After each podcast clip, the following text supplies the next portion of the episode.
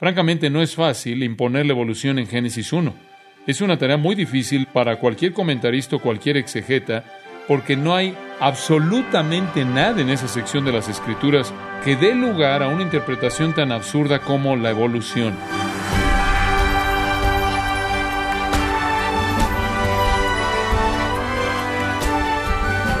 Bienvenido a su programa Gracias a vosotros con el pastor John MacArthur sea que tenga usted una respuesta sobre por qué Dios hizo el universo, hoy nos conformamos en responder desde diferentes perspectivas que la Biblia nos presenta. Estamos seguros que le sorprenderán las respuestas.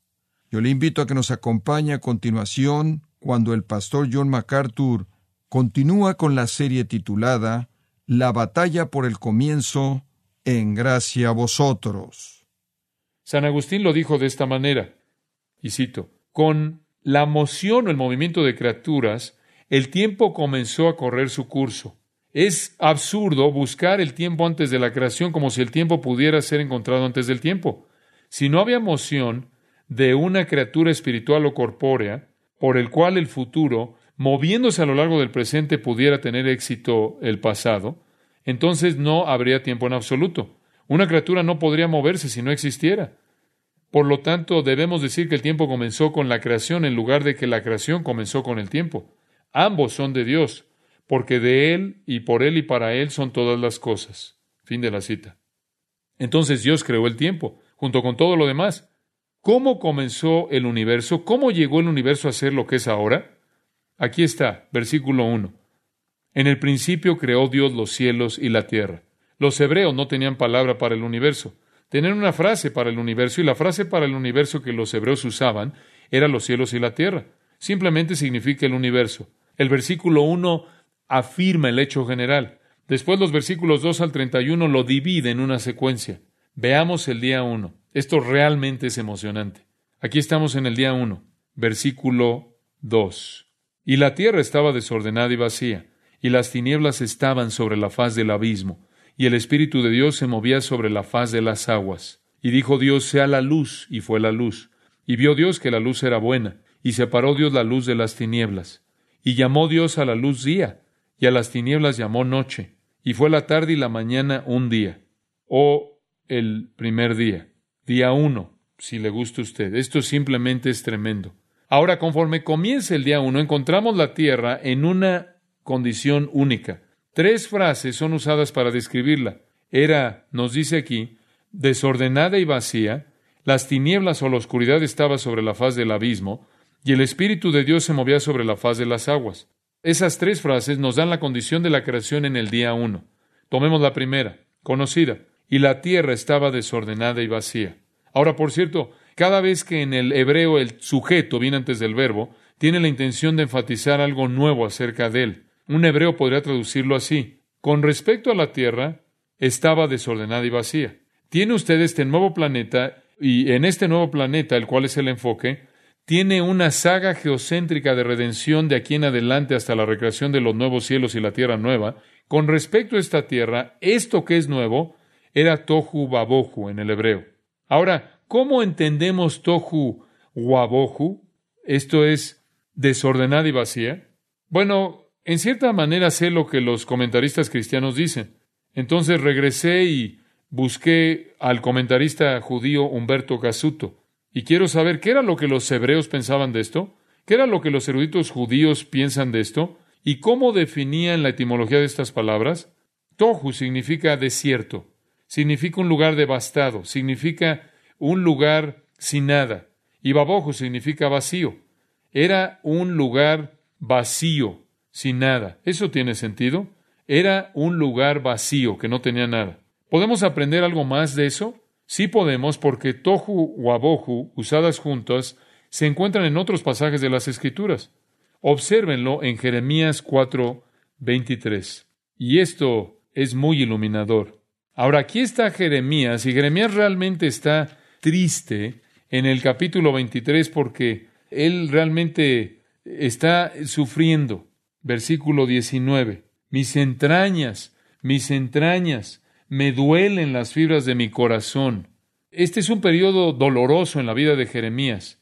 Mi corazón se agita dentro de mí. No callaré porque sonido de trompetas oído, oh alma mía, pregón de guerra. Quebrantamiento sobre quebrantamiento es anunciado, porque toda la tierra es destruida. De repente son destruidas mis tiendas, en un momento mis cortinas. Lo que está sucediendo aquí es la destrucción de Judá, la destrucción de Judá. Y el viejo Jeremías toma la frase de Génesis 1.2, versículo 23. Miré a la tierra, y he aquí que estaba Tohu Wabohu, y a los cielos, y no había en ellos luz. Él toma el lenguaje mismo de Génesis para describir la condición de Judá después de la destrucción devastadora que fue traída por su conquistador gentil. Y además dice, miré a los montes, y he aquí que temblaban, y todos los collados fueron destruidos, simplemente devastación total, devastación total. Miré y no había hombre, y todas las aves del cielo se habían ido. Miré y aquí el campo fértil era un desierto. Esa es la palabra, un desierto. Y todas sus ciudades eran asoladas delante de Jehová, delante del ardor de su ira. ¿Sabe lo que él está viendo aquí? Él está viendo una tierra devastada por un ejército extranjero, una tierra que tiene humo, que está ardiendo, una tierra en donde las aves han huido debido al humo y la devastación, una tierra en donde no queda nadie, han sido matados o han sido llevados en cautiverio. Entonces, Tohu Wabohu, Jeremías nos ayuda a entenderlo. Él toma el lenguaje de Génesis para describir un lugar devastado, desierto, sin ningún habitante ha perdido su belleza anterior. No tiene forma alguna, no tiene belleza alguna.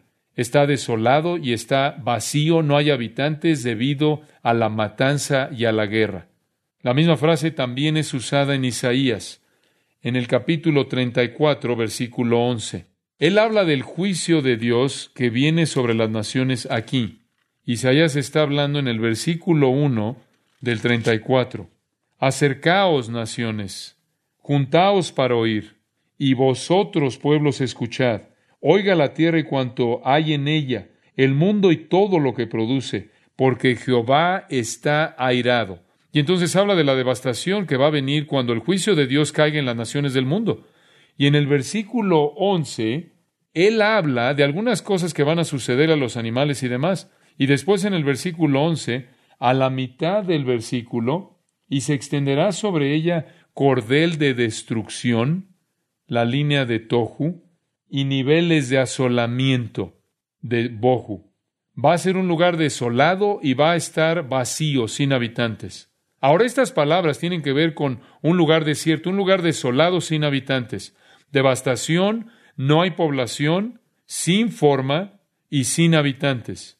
Entonces, cuando usted ve las palabras Tohu o Abohu en Génesis, no es algún tipo de aspecto técnico eh, que tiene algo difícil de entender lo que está viendo usted aquí. Simplemente es la palabra que se refiere a devastación y vaciedad. Es un lugar desierto y no hay vida ahí. Eso es exactamente lo que significa. Quizás la mejor manera de decirlo será que la tierra no había sido terminada en términos de su forma y estaba despoblada. Eso es exactamente lo que significa. Y eso es comprensible cuando el día uno comenzó. El material estaba ahí. Había tiempo y había espacio y hay materia, pero no estaba formada y no estaba poblada. Los elementos originales creados mencionados en el versículo 1, tiempo en el principio, los cielos materia, o los cielos espacio y la tierra materia, Dios los creó. Dios habló y existieron, pero no habían sido diferenciados, no habían sido separados, no habían sido organizados y no había sido habitada. Dios todavía no los había formado y Dios no había poblado aún el cosmos. Entonces tiene usted los materiales, digamos, en bruto mencionados en el versículo 1, tiempo, espacio, materia. Son descritos en primer lugar como no terminados en términos de su forma y no poblados en términos de habitantes. En segundo lugar, encontramos una descripción. El versículo 1 dice, y las tinieblas estaban sobre la faz del abismo. Y la razón de esto es que Dios no había creado la luz, y hasta este punto, a lo largo de la eternidad, no ha existido luz creada, no hay luz creada. Todo era tinieblas, oscuridad. La tierra entonces, en esta forma, digamos, sin forma hasta cierto punto, sin habitantes, está inmersa en oscuridad total, absoluta. No hay luz en absoluto. Las tinieblas están esparcidas sobre todo. Eso es lo que dice, sobre la superficie. No dice la tierra, sino del abismo. Y bueno, eso es interesante. Eso introduce otro componente aquí. ¿Qué es el abismo? El abismo primeval. El abismo es un sinónimo usado en las escrituras para el mar. De hecho, observe más adelante en el versículo 2, las tinieblas sobre la faz del abismo y el Espíritu de Dios se estaba moviendo sobre la faz de las aguas. Y aquí Dios, a través del Espíritu Santo, define el abismo como agua. La palabra abismo es usada como un sinónimo para el mar. Puede ver eso, por ejemplo, en Isaías 51, 9 y 10. Entonces, ¿qué tenemos aquí? Tenemos a la tierra inmersa en oscuridad, lo cual al tocar la superficie de la tierra toca la superficie del agua. Entonces, la tierra está cubierta con agua. La superficie entera de la tierra es agua. Es un abismo, es un mar, es un océano global que está rodeado por oscuridad universal. Se hace referencia a esto también en el Salmo 104, versículos 5 y 6. Él fundó la tierra sobre sus cimientos, no será jamás removida. Con el abismo como con vestido la cubriste, sobre los montes estaban las aguas. Y dice que las aguas estaban cubriendo los montes. La tierra no formada literalmente estaba cubierta de agua. En un sentido, este es como un es como un alfarero que quiere moldear una vasija hermosa y después llenarla, pero para usarla primero toma una bola, digamos, una un pedazo de arcilla, lo coloca ahí en la rueda para moldear y poderla así moldear para que pueda cumplir el propósito que tiene en mente. Entonces Dios, en primer lugar, toma el material en bruto y es una mezcla de elementos cubiertos con agua existiendo en una oscuridad universal, esto antes de que empiece a darle forma. Y esto, por cierto, creo que es lo que Pedro quiso decir en 2 de Pedro 3.5, cuando dice que la tierra fue formada del agua. La tierra fue formada del agua, desde el agua y por agua. Claro, eso se refiere al diluvio. Proverbios 8:27 dice que él dibujó un círculo sobre la faz del abismo. En primer lugar, la materia se volvió esférica. Entonces Dios tenía esta bola de elementos que constituirían la tierra cuando la moldeó y estaba inmersa en agua, estaba rodeada en agua. Y el tercer comentario del estado de la tierra en el día uno es muy notable. Y el Espíritu de Dios se movía sobre la faz de las aguas. Me encanta esta palabra. Se movía. Es la palabra estaba revoloteando, revoloteando sobre este material no formado, este material sin vida, que está inmerso en agua y está inmerso en oscuridad, estaba revoloteando el Espíritu de Dios, Ruach Elohim, Dios el Espíritu. Y esto indica un cuidado de supervisión, un cuidado divino. Job 33, 4 dice, el Ruach Elohim, el Espíritu de Dios me ha hecho y el aliento del Todopoderoso me da vida. Esta palabra revoloteando se movía, es una palabra hermosa. Si quiere comparar su uso para darle una analogía, puede ir a Deuteronomio 32, 11, simplemente escríbalo por ahora, y encontrará ahí que es usada para describir a los aguiluchos, águilas pequeñas en un nido, y los aguiluchos no son capaces de alimentarse a sí mismos, no son capaces de defenderse a sí mismos, son incapaces de sobrevivir, incapaces de vivir, incapaces de desarrollarse y crecer, totalmente dependientes del cuidado de los padres que están revoloteando sobre ellos, proveyéndoles alimento y protección y calidez para que puedan sobrevivir y vivir y crecer y desarrollarse. Y eso es precisamente el retrato que se ve aquí, porque la misma palabra hebrea es usada del Espíritu Santo revoloteando sobre esta masa de materia en el espacio que no está desarrollada, no está formada, no tiene vida, cubierta por agua, está hundida en la oscuridad. Y el Espíritu de Dios está revoloteando sobre la superficie de esta tierra.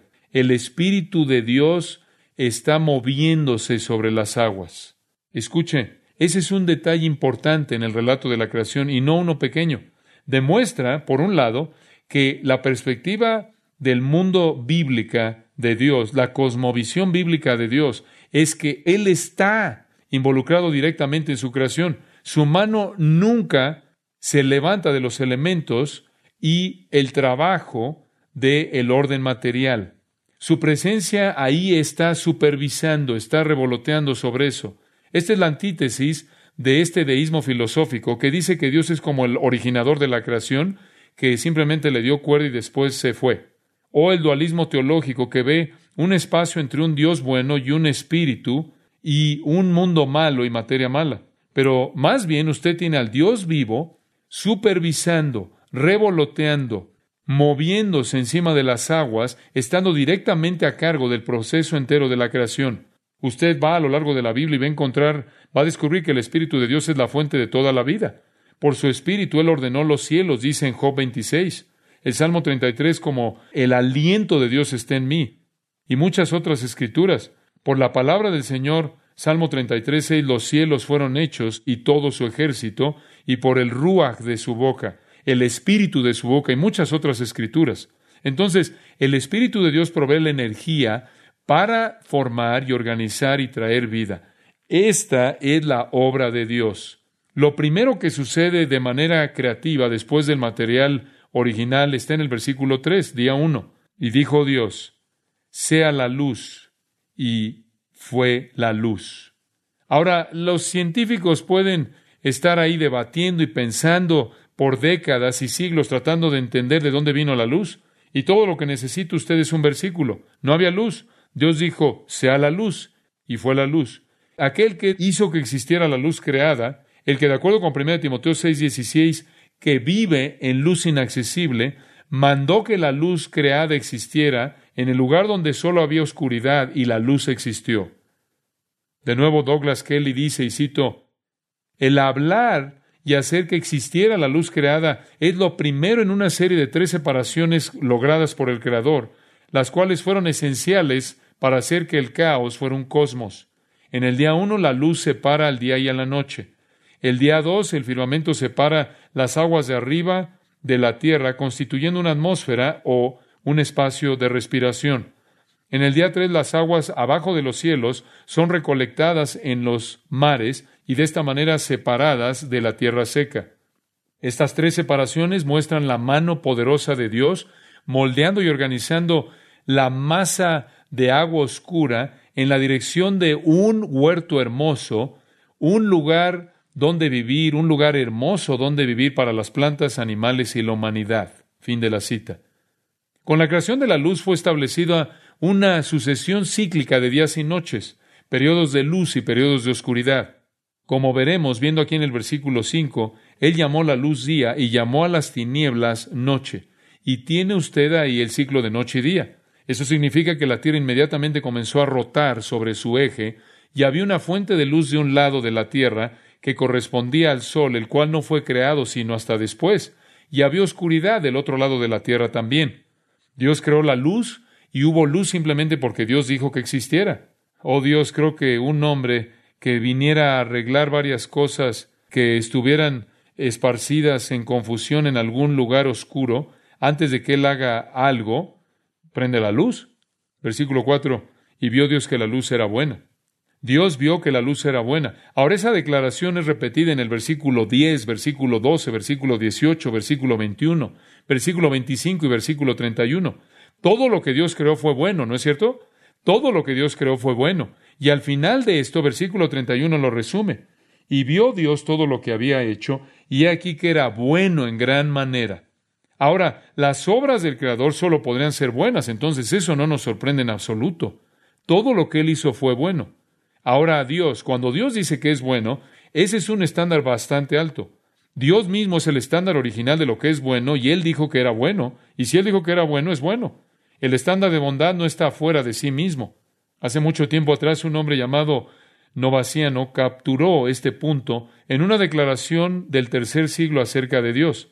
Escuche lo que él escribió en el tercer siglo, obviamente traducido en inglés, y cito, ¿qué es posible que usted dijera que es digno de él? Él es más sublime que todo lo que es sublime, más alto que todas las alturas, más profundo que toda la profundidad, más claro que toda luz, más brillante que todo el brillo, más espléndido que todo esplendor, más fuerte que toda fuerza, más poderoso que todo el poder, más hermoso que toda la belleza, más verdadero que toda la verdad, más duradero que todo lo que es duradero, más grande que toda majestad, más poderoso que todo poder, más rico que todas las riquezas, más sabio que toda la sabiduría, más amable que toda la bondad, mejor que todo aquello que es bueno, más justo que toda justicia, más misericordioso que toda misericordia.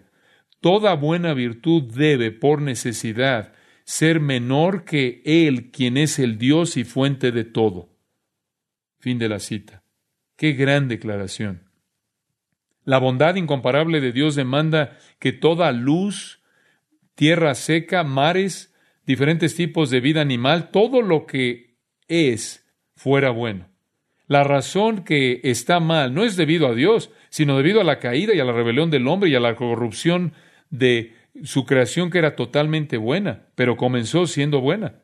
Y el versículo 4 dice, y Dios separó la luz de las tinieblas. Esa es la razón por la que Isaías 45, 7 dice que Dios es el que forma la luz y crea las tinieblas, la oscuridad. Esto comienza el ciclo de días. Él separa la luz de las tinieblas. Él creó la luz, pero no destruyó las tinieblas. Esto es la oscuridad. Y nunca fue su deseo, como el Creador, que hubiera luz perpetua en absoluto, sino más bien que tanto la oscuridad y la luz operaran de manera consecutiva. Y eso fue bueno, que operaran de manera consecutiva durante periodos dados en un orden cíclico incambiable. Y Él lo hizo porque encajaba con su plan creador. Encajó más bien con su plan que la tierra diera vueltas para tener luz y para tener oscuridad. Y en el versículo 5 les dio nombres. Él llamó a la luz día y a las tinieblas llamó noche. Y así fue. Y fue la tarde y la mañana. Y así fue y así ha sido siempre. Desde el primer día ha habido luz y ha habido oscuridad. Ha habido día y ha habido noche. Y ese ciclo constante de luz y oscuridad, día y noche, ha definido ¿Cómo es este universo y la tierra desde el día uno? Y el versículo 5, y fue la tarde y la mañana un día. Cuando la luz pasó, el periodo destinado para la oscuridad llegó y fue llamado tarde. Y cuando la noche pasó, el periodo destinado a la luz llegó y fue llamado mañana. Y con ese comentario la Biblia indica el término del primer día que jamás existió. Y en ese día, ¿qué fue creado? la luz, la luz. Dice usted, pero ¿cómo podía haber luz sin el sol? No sé. Si lo dijera, lo sabría. Pero ciertamente no cree que Dios no pudiera crear luz, pero que pudiera crear el sol para dar luz. E, ese es un primer día espectacular, ¿no es cierto? Ciertamente no cree que Dios no podría crear luz, pero podría crear el sol para dar luz. Ese es un día bastante espectacular, ¿no es cierto? Un primer día espectacular. Simplemente en caso de que alguien pudiera pensar que este es un proceso evolutivo de manera enfática, dice en el versículo 5, y fue la tarde y la mañana un día. Esa es una traducción literal del hebreo. No un billón de años, un día, un ciclo de luz y noche, tarde y mañana, y la creación es lanzada. El poeta inglés llamado Juan Dryden con una imaginación muy grande, escribió una canción para el Día de Santa Cecilia y la escribió, creo, alrededor de 1687. Y esta canción, una canción magnífica acerca de la creación, más tarde le fue expresada con música por George Frederick Handel. Voy a dejar la música a un lado y simplemente les voy a leer la letra. Esto es lo que Juan Dryden escribió con gran imaginación acerca de la creación. Cuando la naturaleza abajo, abajo de una gran multitud de átomos estaba, y no podía dejar su cabeza, una voz con tono fue oída desde arriba, levántate, tú más que muerto. Y después el frío y el calor, lo húmedo y lo seco, fueron ordenados a sus estaciones para que brincaran y llegaran ahí, y el poder de la música obedeció. De la armonía celestial este marco universal comenzó, de armonía a armonía, a lo largo de todo el compás de notas corrió, el diapasón cerrándose en completo en torno al hombre, y llegó hasta concluir con el hombre. Y del poder de y del poder de las palabras sagradas, las esferas comenzaron a moverse. y algo más bien de la alabanza del Creador a todos bendijo arriba.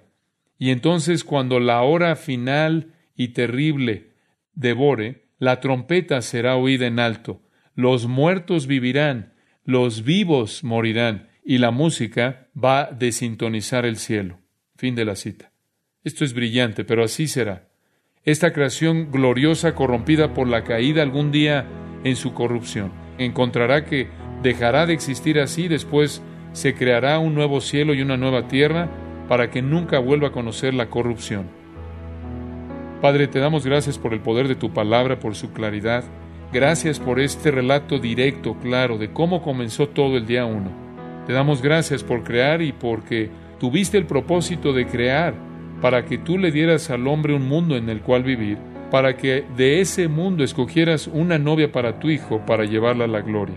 Te damos gracias por ese propósito abrumador para la creación. Te damos gracias porque nos hiciste parte de ella. Estamos llenos de asombro y alabanza y te damos gracias por nuestro Salvador Jesucristo. Amén.